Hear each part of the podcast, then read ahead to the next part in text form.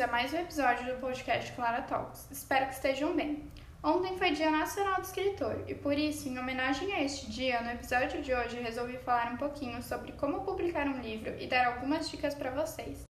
Bom, para começar, gostaria de dizer coisas clichês, mas que são verdade, como não há uma fórmula mágica e nem o tempo certo para publicar. Mas mesmo que você esteja com o livro pronto, pode ser que você fique com ele guardado por muito tempo se você não tiver coragem e segurança para publicar. Por isso, é muito importante que você escreva um tema que realmente se sinta confiante e ao mesmo tempo saiba que nada é perfeito e nunca vai sair da forma como você imaginava. Podem ocorrer imprevistos, erros, mas isso não impede você de ser bom. Minha experiência publicando foi muito boa e simples. Sempre pensei em ser escritora, mas só escrevia e guardava. Às vezes nem colocava as ideias no papel. Com o isolamento e as dificuldades, minha criatividade cresceu ainda mais e então comecei a escrever textos curtos. E quando vi, já tinha muitos e pensei em publicar. Fiz uma grande seleção dos melhores e então comecei a pesquisar como publicar de forma online e encontrei a Amazon.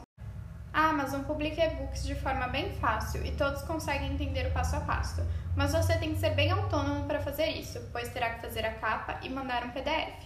A Amazon acaba formatando eles e a única desvantagem é a forma como eles formatam. Podem ocorrer erros na estrutura, mas você não poderá interferir.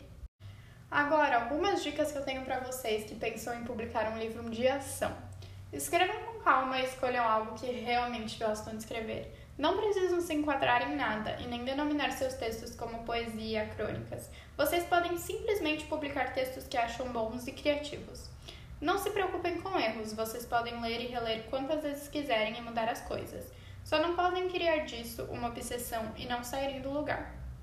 Por último, indico que comecem publicando online, porque é bem mais fácil e simples, e podem ir buscando um público e analisando, antes de atingirem os livros físicos.